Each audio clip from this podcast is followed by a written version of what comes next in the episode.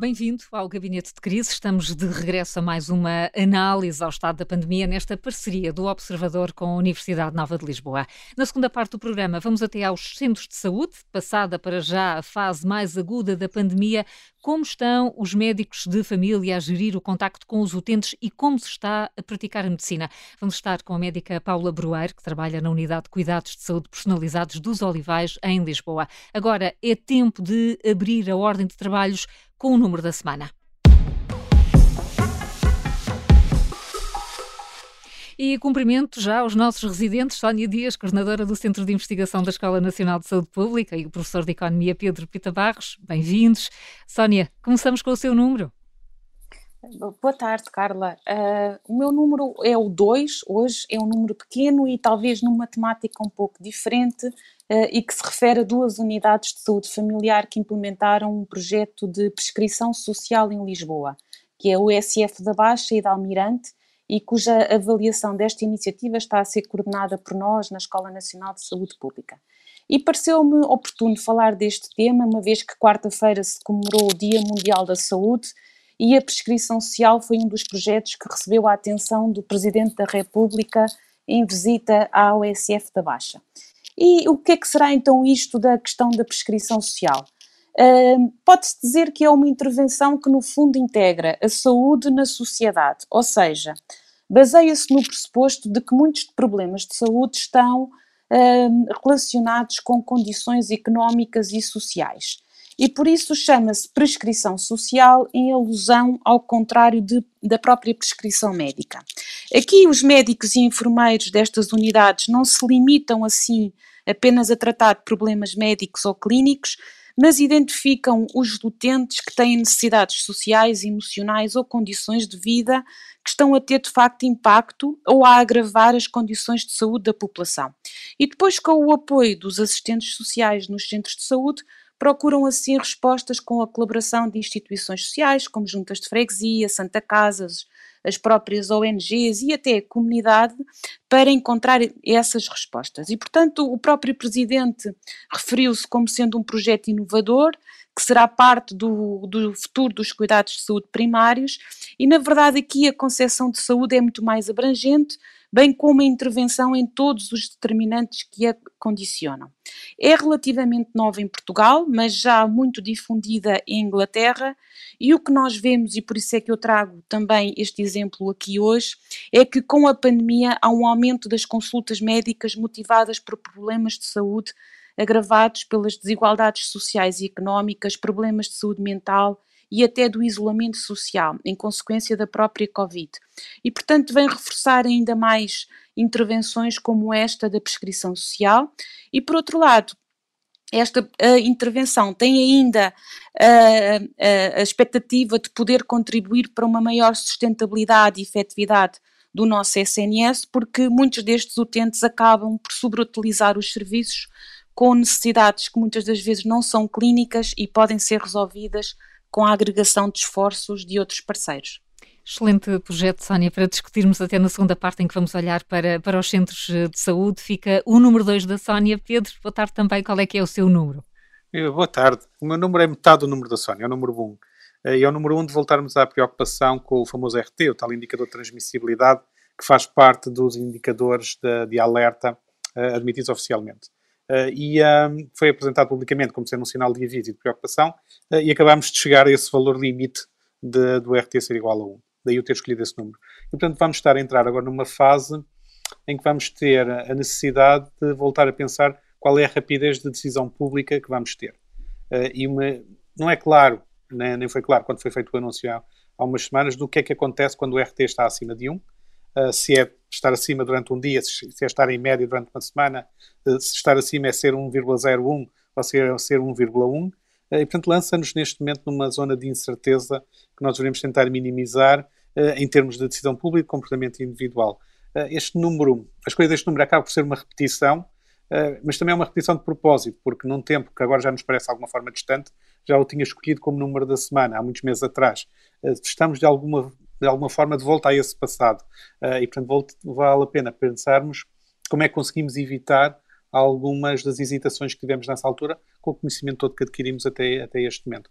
Portanto, número um, hum. não só porque é um número importante, mas porque já estamos numa, num regresso ao passado, digamos assim. Aqui fica então este, este número e vamos já à análise da semana. Começou a segunda fase do desconfinamento e sei que o Pedro não gosta muito desta palavra.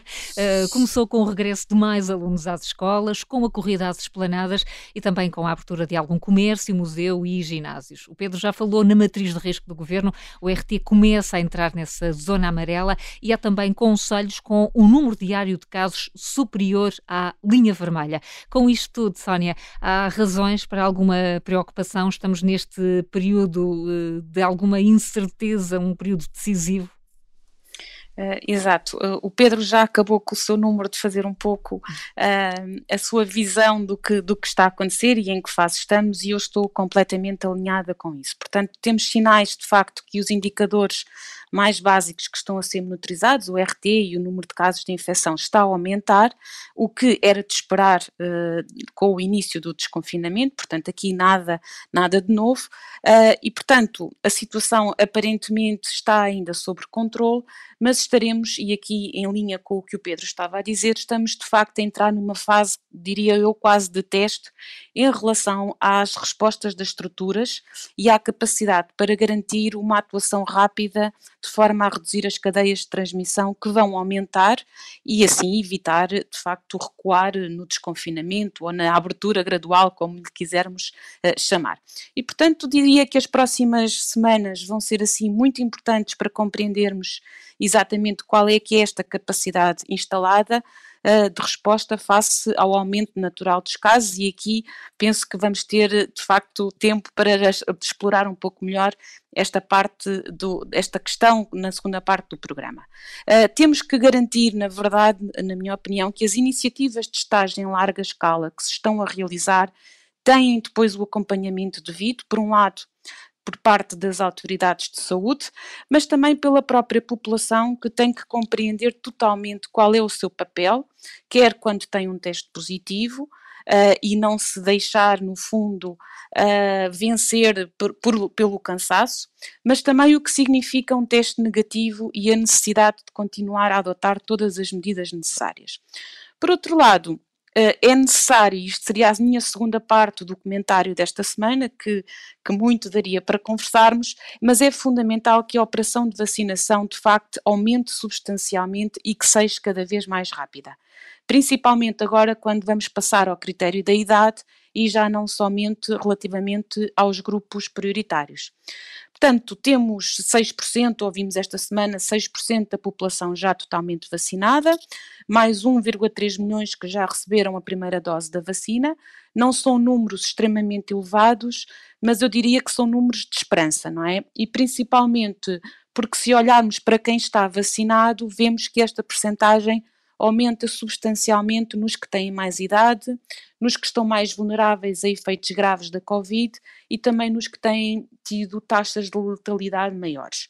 E, portanto, a ideia é pensarmos que, à medida que a vacinação vai ocorrendo, temos, e já temos a evidência de que, até noutros países, de facto, a vacinação é muito eficaz na redução dos casos e das dos casos graves e das mortes, e, portanto, ao mesmo tempo também nos permite ter, eventualmente, maiores números de infecção e transmissão sem que se reflita numa elevada pressão de serviços de saúde.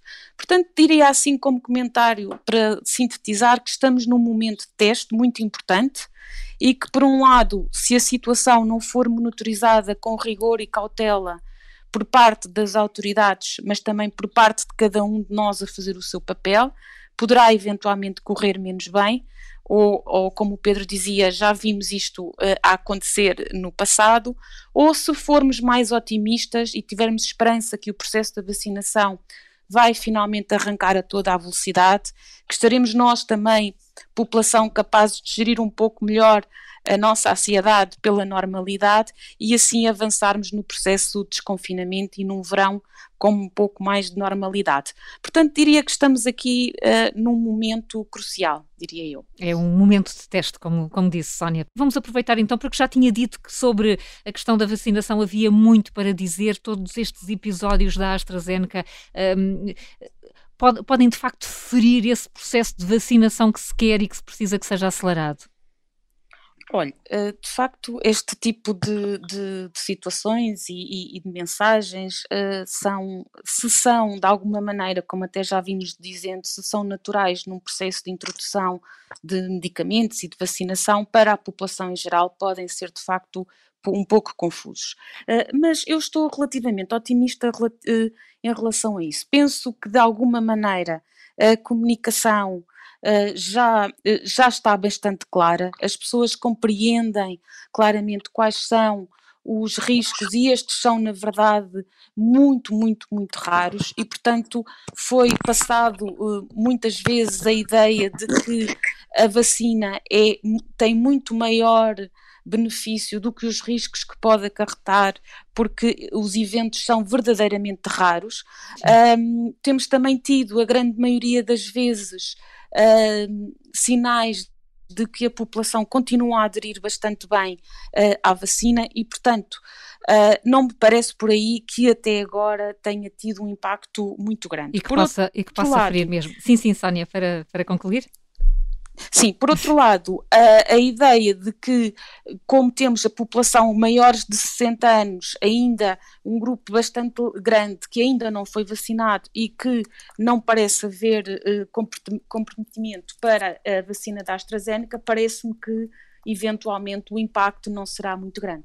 Esperemos que não. Um, Sónia, eh, fica também esse, esse, olhar sobre as vacinas, porque Pedro, esta questão das vacinas acaba de alguma forma por marcar a semana. Que balanço é que faz? Olha, é, esta parte das vacinas coincide muito bem com, com o que eu tinha escolhido como palavra-chave para esta semana, que é confusão. Uh, e é uma confusão acerca do que se sabe, do que não se sabe, sobre o que se julga que se sabe, sobre os efeitos adversos das vacinas. Uh, e, uh, e, aqui eu desfocava um pouco só da, da vacina da AstraZeneca e pensava que nós temos estado muito centrados, a discussão pública tem estado muito centrada nos coágulos detectados nas pessoas que tomaram a vacina da AstraZeneca, mas se formos ver o que as várias informações têm saído, nós acabamos por perceber que existem também esses coágulos em pessoas que tomaram outras vacinas, em pessoas que não tomaram vacinas, uh, ainda não está estabelecido qual é o mecanismo biológico que faz a ligação entre eventualmente a vacina e o aparecimento desses coágulos. Uh, como são situações muito raras, não é, não é possível determinar facilmente se é necessária alguma precaução e acabamos por ter uma confusão também nas decisões uh, de, dos vários países que, que aparentemente surgem como muito arbitrárias, às vezes quase erráticas, o que só aumenta a tal confusão.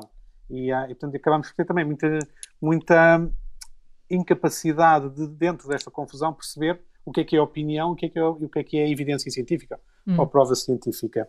Uh, vamos também ter, provavelmente, alguma confusão uh, noutros contextos uh, e, uh, e, em particular, agora, vamos, como é que nós vamos poder navegar esta situação de, em números gerais que estamos a ter de um bocadinho de planalto com algum risco de subida e há bocado quando eu falava que sentia uma repetição de situação, eh, eu fui à procura de tentar perceber qual era a semana do passado que era mais parecida com a semana que nós vivemos agora em termos dos principais indicadores. E acabou por ser eh, a segunda semana de setembro, que foi quando começámos a subir para a segunda vaga que houve em novembro. Uhum. E que coincidiu e, também com a reabertura das escolas, não é? Coincidiu também uhum. com a uhum. reabertura das escolas. Portanto, estamos aqui também agora numa outra confusão, que é saber o que é que vamos fazer, uh, o que é que vamos fazer agora, não é? Uhum. E é uma confusão também se vai colocar aos serviços de saúde, e provavelmente nos centros de saúde e o SF. Vão se preparar para uma possível nova vaga que ninguém quer, uh, vão continuar a reforçar a recuperação do que ficou para trás, uh, vamos ter aqui confusões também em termos de decisões operacionais dos próprios serviços de saúde. É outra encruzilhada em que nos encontramos. Estamos quase a ir para o intervalo, mas antes temos mitos e alertas.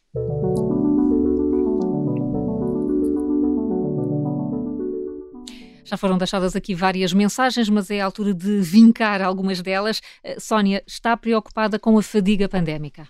Sim, exatamente. E vai um pouco no fundo também uh, relativamente àquilo que temos estado a falar na primeira parte do programa, mas os dados mais recentes da mobilidade e até da frequência das esplanadas, um pouco de forma caricata, como temos ouvido falar uh, esta semana, mostram que provavelmente os níveis de fadiga pandémica estão verdadeiramente elevados ou seja, a capacidade de todos aderirmos a regras de maior distanciamento e manutenção do, do recolhimento sempre que possível pode estar a estar muito baixa e é preciso que uh, este, este, este, esta questão esteja também na mente de todos, quer das autoridades, uh, e que precisamos de encontrar formas de motivar os cidadãos para continuarem a contribuir uh, na redução da transmissão e também das próprias autoridades no controle e redução da transmissão da Covid.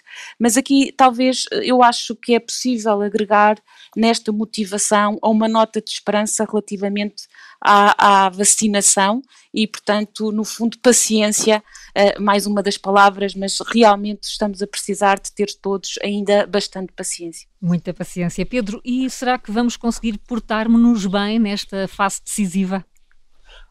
Pois, esse é, é o, meu, o meu alerta desta semana, também muito alinhado com, com a preocupação da Sónia. Eh, como está a referir há pouco, nós estamos agora numa espécie de planalto, com um número relativamente estável de casos, mas relativamente elevado para aquilo que, que já foi no passado, quando tivemos situações similares de, de sair de, de, confinamentos. Ainda não temos os efeitos totais da Páscoa, onde já até um bocadinho por antecipação as pessoas aligeraram um pouco. Houve depois mais um bocadinho de abertura a seguir. Ainda estamos muito no, no fio do equilibrista. Eu, eu, inicialmente tinha pensado em falar em fio da navalha, mas acho mais natural o fio do equilibrista. Sinto muito como se nós estivéssemos a, a passar entre dois edifícios uh, lá em cima com uma vara a tentar nos equilibrar para não cair para, para o lado errado. Uh, isto é, um pouco menos cuidado e podemos voltar a ter uma aceleração de casos. Uh, daí essa, essa necessidade de muito cuidado. Uh, temos agora uma desvantagem. Eu acho que, como a Sónia referiu, estamos todos muito mais fartos na falta de vida social e também, e, eu não ignorava, não ignorava isso, muito mais exaustos economicamente em algumas áreas. e há muitos. E não é, não, é, não é a mesma coisa ter que fechar estabelecimentos, nomeadamente restauração, turismo, uh, num momento três meses depois da pandemia ou um ano e três meses depois da pandemia. Uh, temos talvez alguma vantagem neste momento, que já aprendemos uh, o que é que é o perigo da falta de cuidado, o aprendemos, se calhar podemos por aqui com ponto de interpretação, e, e, e, tenho algum receio, se, nomeadamente de, de, se será que a antecipação de que podemos voltar a ter que fechar faz que toda, toda, a gente de repente comece a correr para as esplanadas para aproveitar antes que feche, e isso faz com que se acelere a necessidade de fechar. Eh, eu acho que nós temos, vamos ter aqui dinâmicas sociais que convém, eh, convém acompanhar e convém perceber, eh, não só em termos de aconselhamento ou de indicações, mas também de perceber se a própria decisão pública tem que, tem que ter o tempo de reação rápido ao que possa acontecer. Hum. São mesmo, um alerta para todos os lados. São mesmo dois, dois alertas que se colam muito. Estamos no fio do equilibrista ao nível uh, dos, dos indicadores e a fadiga é mais um fator a ter em linha de conta. Voltamos já daqui a pouco. Vamos ver como está a ser o dia a dia dos centros de saúde com a médica de família Paula Broeiro e temos também as notas de esperança. Até já.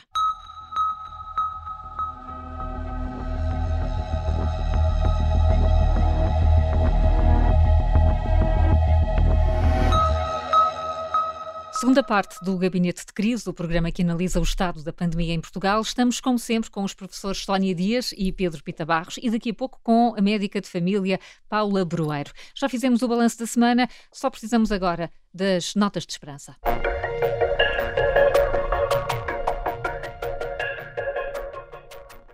É a forma do Gabinete de Crise olhar para o copo meio cheio. Pedro, o que é que escolheu? Como nota de esperança para esta semana, escolhi a mudança de critérios para critérios mais simples, como a idade apenas, para acelerar o processo de vacinação. A vacinação, como já a Sónia referiu há pouco, é importante, mas é também provavelmente a maior prioridade que nós conseguimos realmente controlar com alguma segurança eh, e, portanto, devemos lidar com isso da forma mais, mais rápida possível. Até para conseguir acomodar variantes futuras que possam existir, é importante assegurar que haja maior proteção geral desde já. Eh, é sempre melhor ter proteção do que não ter, mesmo que seja menor do que no passado. E, um, e nós não sabemos qual vai ser a duração da imunidade. Uh, de maneira que vamos ter que começar a pensar que em setembro terá de se pensar na vacinação de dezembro. Uh, e, portanto, temos que, que acelerar agora. Não é? Dos primeiros Exatamente. a ser vacinados, sim. E, portanto, começar a pensar que se vamos em dezembro ter que começar a, a usar novas vacinas para retomar a vacinação daqueles que foram vacinados há um ano, isso tem que ser pensado em setembro. Para se poder pensar nisso em setembro, temos que acelerar agora e ter critérios mais simples e avançar rápido parece ser importante. Se olharmos, por exemplo, os Estados Unidos, nós vemos que a simplificação do processo tem sido um dos elementos centrais para eles conseguirem ter, ter a vacinação em massa que estão a ter. Então nós vimos também aprender com essa simplificação de processos. Eu acho que estamos a aprender, portanto é uma nota de esperança. Simplificação de processos. Sónia, eh, qual é a sua nota de esperança? Olha, a minha nota de esperança vai um pouco também no seguimento do que já agora foi referido e que acho que havia uma certa expectativa se seríamos capazes de mobilizar para a vacinação em massa, que envolvesse um grande número de pessoas e em espaços de tempo muito curtos. E aqui realçaria o processo de vacinação da comunidade escolar, que na verdade pode ser encarado como um teste e que nos vem mostrar que a vacinação em massa foi possível e, portanto, é uma nota de esperança que vamos conseguir concretizá-la também em outros episódios. Depois, sabemos todos que temos outros desafios relacionados com as vacinas, nomeadamente em relação a estoques disponíveis e às questões relacionadas com a confiança, como fomos vendo esta semana, mas de facto acho que é uma nota de esperança a capacidade de organização que se mostrou possível com as estruturas a conseguirem rapidamente mobilizar-se e organizar-se. E, portanto, esperemos assim que haja vacinas disponíveis e que este teste possa ser replicado em outros momentos para que a meta de, de imunizar 70% da população se atinja o mais rapidamente possível e bem precisamos disso. E bem precisamos disso. Estão dadas as notas de esperança e seguimos já, como prometido, para os cuidados de saúde primários.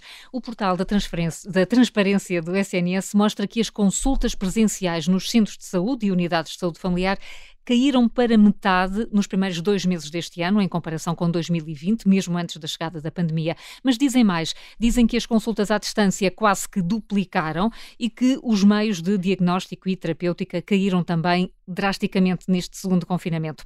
Paula Broeiro é médica de família, exerce na Unidade de Cuidados de Saúde Personalizados dos Olivais, em Lisboa, é também professora na Faculdade de Medicina da Universidade de Lisboa e hoje é a nossa convidada. Muito boa tarde, Paula Broeiro, bem-vinda. Boa tarde, muito obrigada pelo convite e boa tarde à Sónia Dias e ao Pedro Pita Barros. Bem-vinda é também.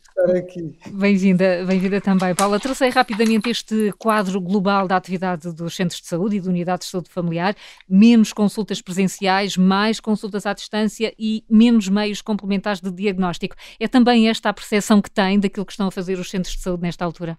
É, sim, é, de facto, é, no início tivemos todos algum receio, não sabíamos e organizámos de modo a que os doentes, os utentes quase não entrassem nas unidades de saúde e por isso a maioria do, dos contactos com os doentes foram através do telefone e do mail.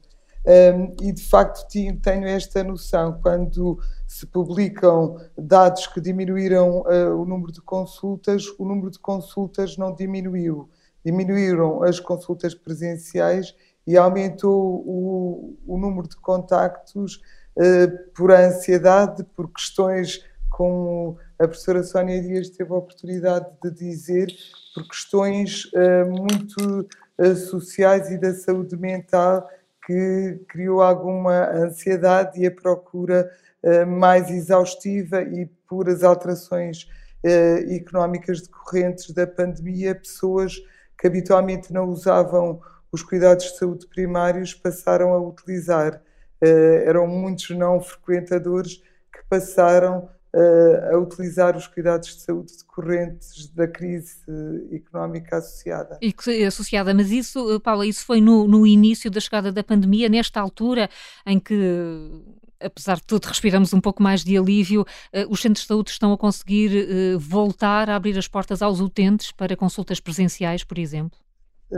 É assim, nós sempre tivemos consultas presenciais, isto é, desde o início da pandemia que foram definidas prioridades a saúde infantil, sobretudo naquelas idades-chave coincidentes com o plano de vacinação, a saúde materna, os dependentes, as pessoas dependentes com a visitação domiciliária e a resposta à doença aguda foi sempre presencial durante todo o período pandémico. o, que, o que ficou um bocadinho de fora, foi a vigilância de doenças crónicas e essas foram as privilegiadas nos contactos uh, telefónicos ou na resolução de, de problemas uh, que não requeriam uh, a presença dos doentes. Neste momento, a retoma está um, um bocadinho alterada porque se alterou tanto o, o padrão do modo de fazermos consulta como uh, as outras atividades que foram uh, alocadas aos médicos de família, como se os médicos de família não tivessem um perfil profissional específico, um, de, num modelo mais biopsicossocial. Como e, portanto, assim? O que é que os médicos de família estão a fazer agora que não faziam?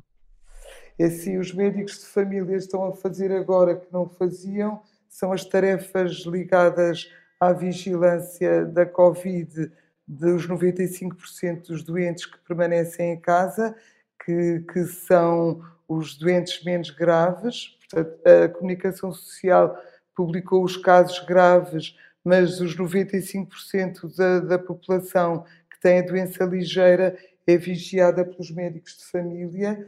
Eh, tivemos que organizar os cuidados e diferenciar para nos protegermos e protegermos os doentes e foi, foram criadas nos cuidados de saúde primários umas unidades que são os uh, de atendimento à doença respiratória na comunidade, que são os ADRs, que, que, que mobilizam médicos de família para essa atividade. Agora os centros de vacinação Covid que mobilizam enfermeiros e médicos de família e uh, o, o ADR e o TRACE também mobilizaram todos os profissionais de saúde, a ponto que, por exemplo, uh, os psicólogos, os fisioterapeutas, uh, todas as outras profissões de saúde foram alocadas à vigilância epidemiológica da, da Covid. Durante muito tempo, uh, as outras profissões de saúde deixaram de existir, foram todas alocadas aos cuidados de saúde. Depois, como não tínhamos as consultas presenciais, porque nunca nos foi dada as condições logísticas, um simples atendedor de chamadas que podia orientar os doentes e que diminuía alguma da sua ansiedade, um, eh, passámos a ser sobrecarregados por mails que, que não têm uh, forma de desligar, não é? Uh, o mail tornou-se um, uma forma de comunicação com os cuidados de saúde primários uh, sete dias por semana, 24 horas por dia, e creio que neste momento é a grande sobrecarga um, da atividade tem a ver como é que nós conciliamos uma outra forma de fazer consultas por telefone, por mail, com as consultas presenciais e com as outras todas as atividades que não tínhamos antes. E está a ser muito difícil para a retoma. Uh, isto quer dizer, Paula Bruer, que a relação entre médico e paciente mudou com a pandemia? Mudou. Uh, é assim, se calhar a relação talvez não tenha mudado se havia relação antes. o que sentimos é que nós médicos adquirimos umas outras competências que não tínhamos antes, que era como é que nós estabelecemos uma relação médico-doente através uh, de um telefone. E eu uh, creio que isso é possível, porque uh, adquirimos de facto outras competências e, por exemplo, na, na, vigilância Covid, eu pensei assim: o que é que nós ao telefone vamos fazer a estes doentes? E adquirimos competências auditivas que não tínhamos. Por exemplo, eu vou dar o exemplo: os doentes no início da, da sua doença têm um, um timbre de voz, uma, uma forma de falar mais, mais rápida. Quando nós vigiamos em continuidade, conseguimos perceber a gravidade da doença até por a velocidade da, com que conversam. Portanto, hum. um, nós médicos adquirimos outras competências que não tínhamos antes. Eu, por exemplo, estava a falar ao telefone e agora acho que, que já consigo fazê-lo bem. E os doentes, eh, os utentes também uh, adquiriram outras competências. Uh, nós vimos pela forma como nos escolhem, escrevem os mails, que, que, se tornou muito mais acessível independentemente do estrato social. Pessoas simples ou arranjam uh, familiares que mandem mails, conseguem comunicar. Isto é um ganho de comunicação e de acessibilidade que antes não tínhamos. E os doentes aprenderam também, ou uns mais, outros menos, a gerir uh, as suas necessidades, a, a, terapêutica, os medicamentos que necessitam para nos pedir. Uh, aprenderam também os doentes a o autocuidado. E aqui, voltando ao trace, o autorreporte, eh, que são áreas que nós nunca exploramos eh, da competência do, dos doentes, que é a sua capacidade de se autovigiarem e de se autocuidarem. E isso é um ganho que me hum. parece que a pandemia trouxe a valorização de outras competências também dos doentes. E, ia, ia perguntar-lhe precisamente isso, Paula, Paula Boer. Estamos eh, quase sempre a ouvir dizer que as crises são oportunidades. Eh, houve aqui mudanças que podem trazer uma vantagem quando a pandemia passar? É verdade neste caso que isso pode acontecer? Eu, eu creio, eu tenho a certeza que sim. Uh, se calhar alguns dos doentes não gostarão de ter consultas não presenciais, mas esta forma de comunicar é, por exemplo, para pessoas que estão em teletrabalho, o não se deslocarem aos cuidadores, a forma que, que criou um espaço e que eu, eu, creio que não, que não retorna. Para nós foi estas competências uh, que adquirimos uh, e foram de facto oportunidades que não teríamos tido sem, sem a pandemia. Uhum. Eh, falou, falou que, eh, que há uma maior atenção ao autocuidado. Nota diferenças depois também de comportamentos, eh, mais cuidados em relação à utilização da máscara, por exemplo? Nota que aprendemos alguma coisa nesse sentido desde que a pandemia chegou a Portugal? isso eu não sei se tenho essa percepção. Uhum. Uh, eu, eu creio que o uso da máscara tem a ver com a mudança de comportamentos. E de facto nós todos, e não é por ser médica, eh, percebemos que no geral as pessoas usam eh, a máscara. E isso mudou comportamentos. Não sei se é aplicável a todo o tipo de comportamentos, isso não lhe consigo uhum não consigo dizer.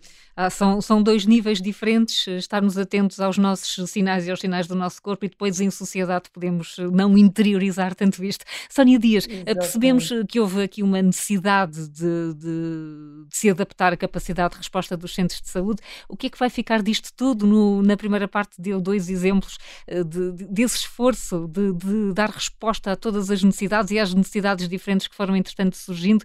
O que é que, como é que vamos sair daqui? E tentar um pouco como, como a Paula também referia, que estas hum, que as exigências das, de, que a própria pandemia colocou e, e, as mudanças que foram sendo introduzidas possam de facto ser oportunidades para reorganizar de alguma maneira uh, os serviços e, e, as respostas que vão sendo necessárias adequar.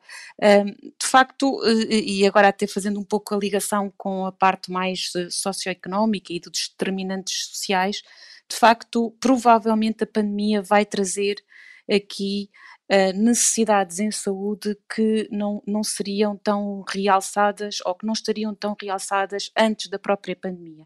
E, portanto, vai ser necessário essa, essa adaptação, e, e já não estou a falar aqui tanto na questão mais logística de provavelmente de consultas à distância ou uma maior comunicação que não seja necessariamente só a comunicação física, como muitas das vezes tinha, que tinha que acontecer antes. E, portanto, nesse sentido, acho que há aqui um espaço muito interessante para, para novas, novas reorganizações, e, nomeadamente, e isso estamos a ver e é, é, é impressionante um, a capacidade que as pessoas e que a própria pandemia está a trazer nas questões da literacia em saúde, do, da preocupação com a, sua, com a gestão da sua saúde, e isso é muito interessante ver que não está só a acontecer em grupos em que naturalmente já acontece, com um maior nível educacional ou uh, níveis socioeconómicos mais elevados, mas está a acontecer do ponto de vista mais transversal. E, portanto, aqueles grupos que à partida estariam uh, de alguma forma um pouco menos uh, ou um pouco mais desiguais, acabam por estar a conseguir também chegar a, a esse nível e, portanto, a questão da gestão da sua saúde e da centralização do, do, do cidadão no seu processo e na sua gestão de saúde, eu acho que é um, um, um aspecto muito importante e, e, de realçar. É? é? um, é um ganho. Pedro, Pedro Pita Barros, deixa-me voltar à questão da oportunidade para a mudança. Este pode ser um momento para os cuidados de saúde primários se aproximarem mais dos utentes, é porque já era um problema antes da pandemia. Em urgência, as pessoas tendiam a recorrer aos hospitais. Pode, pode haver uma nova relação com os centros de saúde e as unidades de saúde familiares? No sentido das pessoas voltarem a a pensar duas vezes agora antes de ir a uma urgência hospitalar, contactar o centro de, de saúde da área ou o SQF? Julgo que sim, julgo que, que, mudou, que está a mudar de alguma forma eh, essa, esse pensamento da, das pessoas, mas também a facilidade com que agora as pessoas usam, seja do lado do, dos médicos, seja do lado do, dos cidadãos, novas formas de comunicação, vão também ajudar a estabelecer essa relação. É muito curioso o que, a, o que a Paula referiu há pouco, já agora, saúde a Paula, que não nos vemos já há bastante tempo, com muita pena minha, é um prazer voltar a tê-la aqui conosco. Um, o, terem, o terem que usar outros sentidos do que apenas a visão nas consultas. É muito engraçado porque, no fundo, a relação médico-doente, eh, muitas vezes vários médicos de família me referiram ao longo do tempo que era muito importante, às vezes, a linguagem corporal que as pessoas têm durante as consultas, que, lhes dá muita informação eh, que às vezes as pessoas não estão a falar ainda. Eh, agora, não tendo a parte visual, tiveram que transferir essa sensibilidade para a parte oral e, portanto, transformar o próprio telefone numa, numa extensão de um, de um sentido, que neste caso é a audição, que antes, se calhar, não estava tão apurado. E, portanto, é provável que nós agora consigamos ter novas aberturas das pessoas e, do, e, do, e de, de, ambos os lados para novas formas de relacionamento. Eu creio que aí poderemos, é muito uh, interessante pensar que isso possa acontecer. É também uma confiança retomada, porque eu acho que neste momento se começa a ter a noção clara de que existe um trabalho muito invisível dos cuidados de saúde, de saúde primários. Nós aqui já temos várias vezes ao longo do nosso programa referido essa situação de haver 95% dos casos, ou mais, em algumas situações, de pessoas que são seguidas uh, com Covid-19 aí e não, e não nos hospitais, mesmo que não apareça. Um, agora que os desafios para a frente também vai ser interessante perceber como é que os próprios centros de saúde se vão ajustar, nomeadamente às questões de ansiedade. Uh, curiosamente, uh, a ansiedade é uma coisa diferente de depressão, pelo que, já me, pelo que já me explicaram e a Paula poderá confirmar, e parece haver muito mais problemas de ansiedade do que propriamente de depressão, o que também pode ser eh, uma parte devida à capacidade dos centros de saúde, dos médicos de família, acomodarem e receberem as pessoas, ouvirem-nas e manterem a, de alguma forma sob controle esta própria ansiedade. Hum, Paula, Paula Broeiro, última pergunta, nos, nos minutos mesmo finais. Saímos daqui mais capacitados para responder a eventuais novas crises, a uma nova vaga da pandemia que não queremos, mas que ainda não saiu do nosso mapa de risco? Eu não sei se saímos, porque nós já começámos um bocadinho mal, não é? Em termos de recursos uh, humanos e logísticos, nós começámos mal a, a, pandemia. Já está, eu, eu, que trabalho numa unidade de cuidados de saúde personalizados que, que, que tinha a utopia de acabar com, com as iniquidades em saúde e, e, e, preservar a justiça social, neste momento uh, estamos ainda pior que antes, porque colegas se reformaram, uh, colegas adoeceram e, e não nos foi dado nem mais recursos uh, e por isso estamos a ver com alguma dificuldade como é que nós ainda conseguimos fazer mais. E isso uh, não sei se, se, uma nova pandemia ou um pico epidémico como foi janeiro, se na minha unidade nós nos conseguimos organizar tendo a veleidade de tentar cuidar de mais 10 mil utentes sem médico, sem capacidade. Portanto, aqui eu creio que deveria de haver mais investimento nos cuidados de saúde primários, um envolvimento do contexto, mesmo no próprio planeamento do que se pede aos cuidados de saúde primários. Por exemplo, um exemplo concreto que é os centros de vacinação. Nós que já temos escassez de recursos, ainda temos que mobilizar médicos e enfermeiros para os centros de vacinação. Um, por exemplo, a parte médica, há, há de haver outros médicos com competências até melhores que as nossas para estarem nos centros de vacinação e é um, um recurso dos cuidados de saúde primários que é alocado para mais uma tarefa. Paula, Paula Broeiro, deu-nos deu mais uma razão para desejarmos que não haja uma nova vaga da pandemia. Exatamente. Peço desculpa Portanto, de interromper. Creio, Chegamos mesmo ao fim. no futuro temos que, que envolver o contexto no planeamento do que se pretende para a pandemia. Paula Brueiro, muito obrigada por ter vindo ao Gabinete de Crise. Foi importantíssimo ver uh, como é que os centros de saúde estão a responder às enormes necessidades que uh, ainda, uh, ainda são pedidas. Sónia Dias, Pedro Pita Barros, obrigada também. Temos um novo encontro marcado para daqui a uma semana. E já falámos do regresso às esplanadas, ou melhor, da corrida às esplanadas, e já, surgiram algumas preocupações sobre o comportamento dos portugueses à mesa do café ou do restaurante. Ficamos, por isso, com as recomendações do Primeiro-Ministro. Não é bem uma regra de etiqueta, é mais uma regra de máscara. Eu sou a Carla Jorge Carvalho, a sonoplastia é do Bernardo Almeida. Boa tarde e até para a semana. Quando vão à esplanada, obviamente quando pegam na sua chávena para tomar o café, é natural que tirem a máscara para tomar o seu café. Mas depois de tomar o café, e se permanecerem na esplanada a conviver e a conversar, podem-no fazer, mas devem-no fazer com máscara.